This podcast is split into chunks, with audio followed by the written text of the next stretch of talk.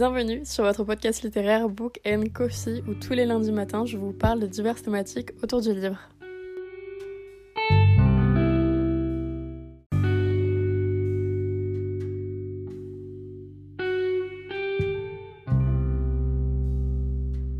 Hola, j'espère que vous allez bien et aujourd'hui en ce beau lundi je vous retrouve pour un nouvel épisode de podcast et aujourd'hui j'avais très envie de vous parler de mes autrices de romance préférées, favorites, que j'adore, bref, où je ferme les yeux et j'achète. C'est tout.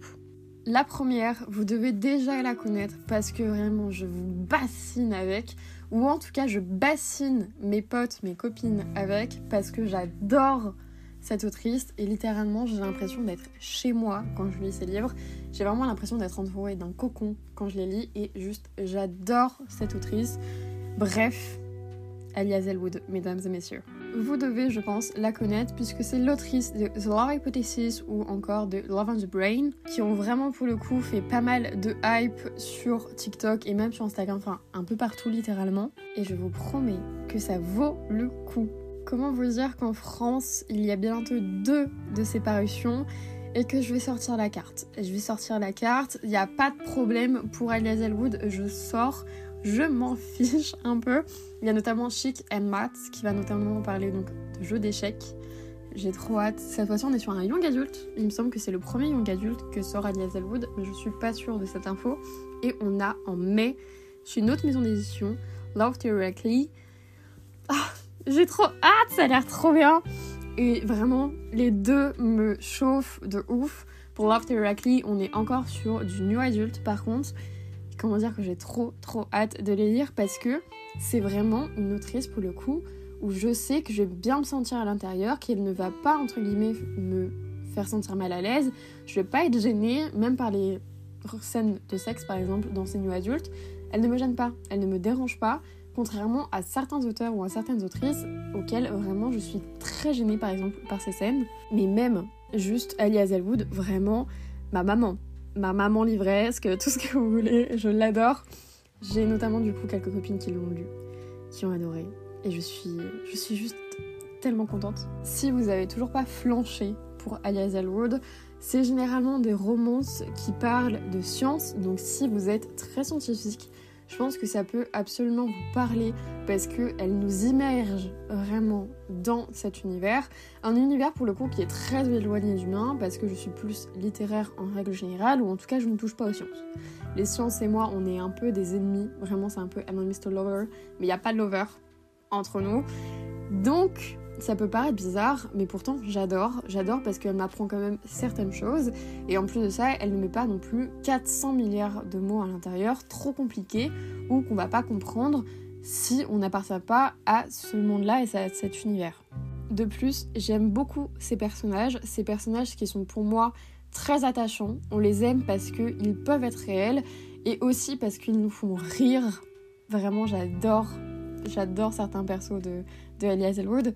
Je pense notamment par exemple à Bee dans Love on the Brain, qui est autant couleur, vraiment, qui est juste hyper solaire, hyper douce, hyper bienveillante et en même temps qui, qui a quand même un manque de confiance un petit peu dû au milieu et qui est tellement attachante et tellement réconfortante par exemple. J'aime beaucoup aussi ces personnages masculins qui sont très sarcastiques en règle générale et qui sont également très doux et encore une fois très bienveillants. Je trouve que les romances d'Alice Elwood sont généralement très bienveillantes et pour moi c'est ça le, le truc aussi qu'elle a. Pareil par exemple prenons la crise des, 10 des 80%, j'allais dire des 10%, mais non, des 80% qui est pour moi une crise qui m'énerve plus qu'autre chose généralement dans les livres parce qu'elle est là mais des fois on n'en veut pas d'elle et même elle ne sert pas à grand chose.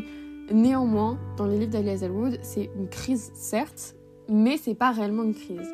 Je trouve que c'est amené différemment et je trouve qu'elle met en lumière un aspect, elle met en lumière cette crise des 80% sans qu'il y ait non plus trop de drama autour. Et ça, je trouve ça juste incroyable. Mais si vous n'avez toujours pas flanché pour The Love Hypothesis, je vais quand même vous donner les thèmes principaux, puisqu'on a faux couple, donc le fake dating, romance, romance contemporaine, science, nu adulte, amour, érotisme, je déteste ce mot, sexe, passion amoureuse. Une autre autrice de romance que j'aime vraiment beaucoup, mais pour le coup que j'ai découvert beaucoup plus tard, puisque je l'ai découvert moi j'allais dire beaucoup plus tard, mais Elie Hazelwood, je l'ai découvert en 2023 et Lorraine Asher aussi. Néanmoins, je les ai découverts à la fin de l'année, contrairement à Elie Hazelwood. Et c'est Lorraine Asher. Et donc découvert avec la saga Dreamland Billionnaire. Et comment vous dire que j'adore littéralement tout le temps ces personnages? Je trouve qu'ils sont déjà géniaux, ils me font rire. Et vraiment pour moi, rigoler dans mes livres, c'est juste incroyable. Et en plus de ça, je trouve que ces romans sont du sens Pareil, la crise des 80% est bien amenée quand même, et on voit qu'elle sert à quelque chose et qu'elle va servir à l'évolution et au développement également des personnages. Là, je vais quand même majoritairement vous parler de Dreamland Billionaire, simplement parce que les autres ne sont pas encore traduits en français. Par exemple, la saga Dirty Hearts n'est pas encore sortie. J'ai quand même très hâte de la lire parce qu'il me semble que c'est autour de la F1 et ma sœur et mon père adorent la F1. Donc j'ai quand même très très hâte de lire ça. Et il y a également la saga enfin la série Lakefront Billionaires, qui est une autre saga qui a rien à voir, il me semble, avec Dreamland Billionaires, mais il y a Billionaires dans les deux. Enfin bref, je vais pas vous parler de celle-là tout simplement parce que je ne les ai pas lues, donc je vais pas pouvoir vous donner un avis. Néanmoins, dès qu'elles vont sortir, je vais sortir la carte et ça, il y a pas de problème. Dans la saga Dreamland Billionaires, on va suivre un concept qui est assez, je dirais pas banal, mais qui non plus, quand on le comprend et qu'on va lire, on va pas se dire que c'est sorti de nulle part. Néanmoins, c'est un concept que je n'avais pas lu, que je n'avais pas découvert et que je ne vraiment personne ne l'avait écrit. Et qui pourtant est juste génial et que j'adore et qui est juste vraiment il est incroyable et ça apporte énormément de portée à ses écrits et énormément de portée aussi à l'imagination que nous on va pouvoir avoir avec ça puisque c'est des romances donc sur Dreamland's Billionaires mais Dreamland c'est avant tout un parc d'attractions et un parc féerique puisque littéralement pour nous, c'est comme Disney. Et c'est juste incroyable. Dans le premier tome, on est beaucoup plus sur l'aspect créatif de Dreamlands. Donc si vraiment vous êtes des artistes, que vous aimez un petit peu tout ce qui est créa en règle générale, je pense que vous pouvez vraiment aimer ce premier tome parce que on voit plein de choses de créatif par rapport au parc.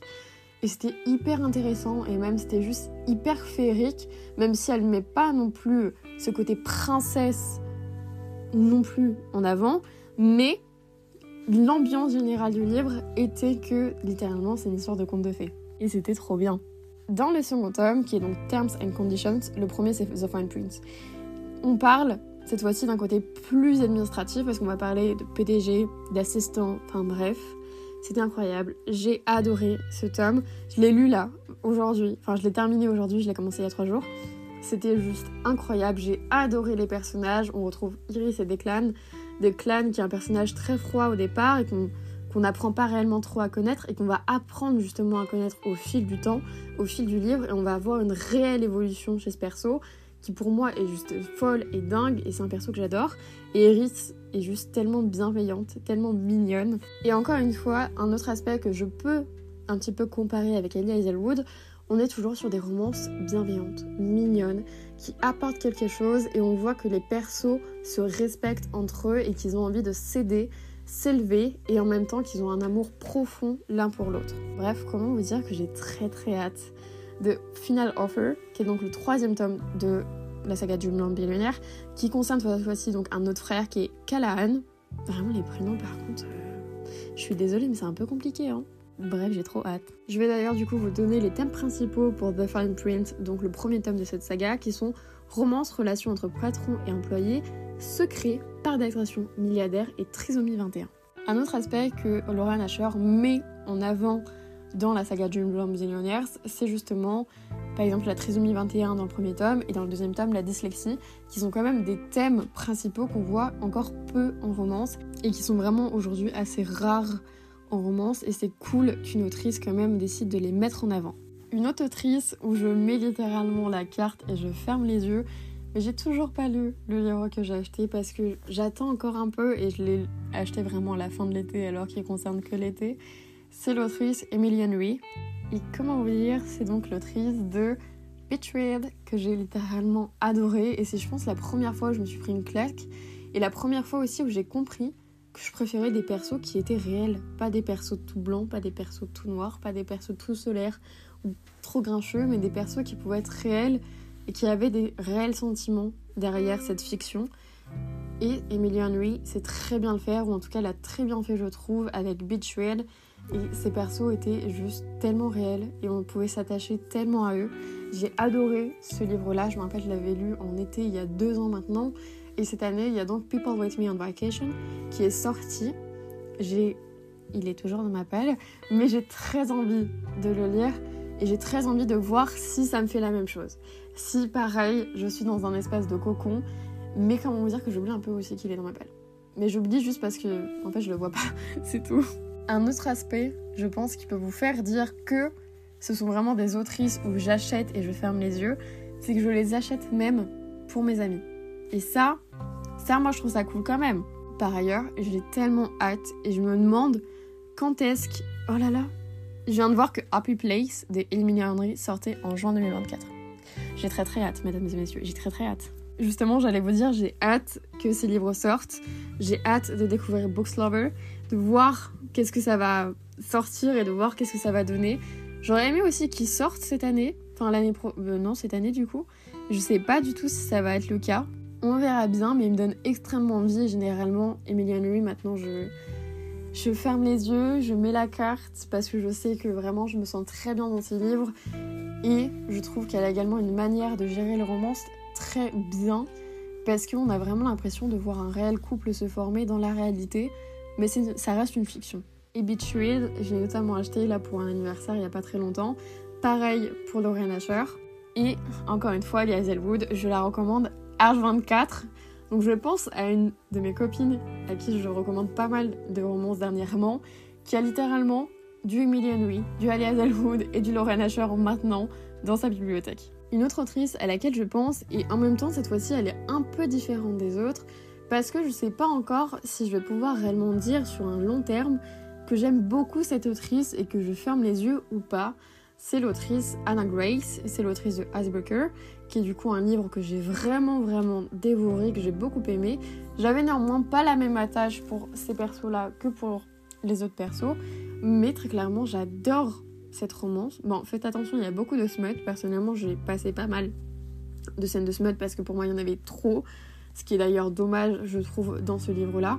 Mais qui avait un sens au départ. Vraiment, vous allez comprendre, mais il y a un sens au départ. C'est pour ça aussi que je ne sais pas si je vais pouvoir vous dire si ou non ça va être une autrice que je vais vraiment suivre très longtemps ou pas. Mais ça va très vite se voir puisque en français il y a un autre de ses livres qui va sortir en mai, si je dis pas de bêtises. Voilà, il sort le 2 mai et c'est du coup Wildfire. C'est un livre qui se passe dans un camp, il me semble comme une colonie de vacances si je dis pas de bêtises. Ça a l'air hyper cool, j'ai vraiment trop hâte. Je sais pas trop c'est quoi les, thèmes principaux. On a colonie de vacances, durabilité, romance, sport, romance contemporaine et romance érotique. Ça a l'air vraiment très très bien. J'aime beaucoup la couverture, mais bon, ça on s'en fout un peu, mais j'adore la couverture quand même. J'ai vraiment hâte aussi de voir comment elle va gérer ses persos dans ce second tome et voir si c'était pas finalement que le premier tome qui a été bien ou pas. Je vous en dirai des nouvelles, mais pour le coup, j'ai hâte et je vais littéralement mettre la carte, donc bon. D'ailleurs, le tome 3 du coup de la saga Maple Race a l'air incroyable. Il n'y a pas de, date de sortie pour celui-là, mais c'est Daydreams. Juste, il a l'air incroyable par sa photo et par sa couverture. Je vois deux persos, avec des livres et une bibliothèque derrière. Comment vous dire que je vais mettre la carte, je pense? Ça a l'air hyper cool. Il n'y a pas... Ah si, voilà. Euh, il n'y a pas grand-chose en termes de... En termes de mots-clés, puisqu'on a cette fois-ci université, romance contemporaine, nu adulte et ok. C'est pas énorme, mais écoutez, moi on me dit ok, je vois des petits livres et je me dis pourquoi pas. Voilà, voilà, j'en ai maintenant terminé avec ces petits auteurs, enfin surtout ces autrices pour le coup que j'aime beaucoup en termes de romance et que je voulais vous recommander. Parce que pour moi, oui, on les voit beaucoup, mais sur la face française du book par exemple, je trouve qu'elles sont pas non plus énormément mises en avant. On voit beaucoup plus d'autrices françaises, qui est vraiment en tout bien tout honneur et qui est génial parce qu'il y en a également beaucoup que j'adore. Mais ces autrices-là, c'est vraiment le genre de romance que j'adore, le genre de romance que j'aime, c'est-à-dire où je me sens bien dans la romance, où je me sens pas gênée, où j'aime beaucoup la bienveillance qui est dedans. Et c'est ça que j'aime dans les romances et dans celle-ci, il y en a. Pour le coup, moi je vous fais plein de gros bisous et je vous retrouve la semaine prochaine pour un nouvel épisode. Bye et bonne semaine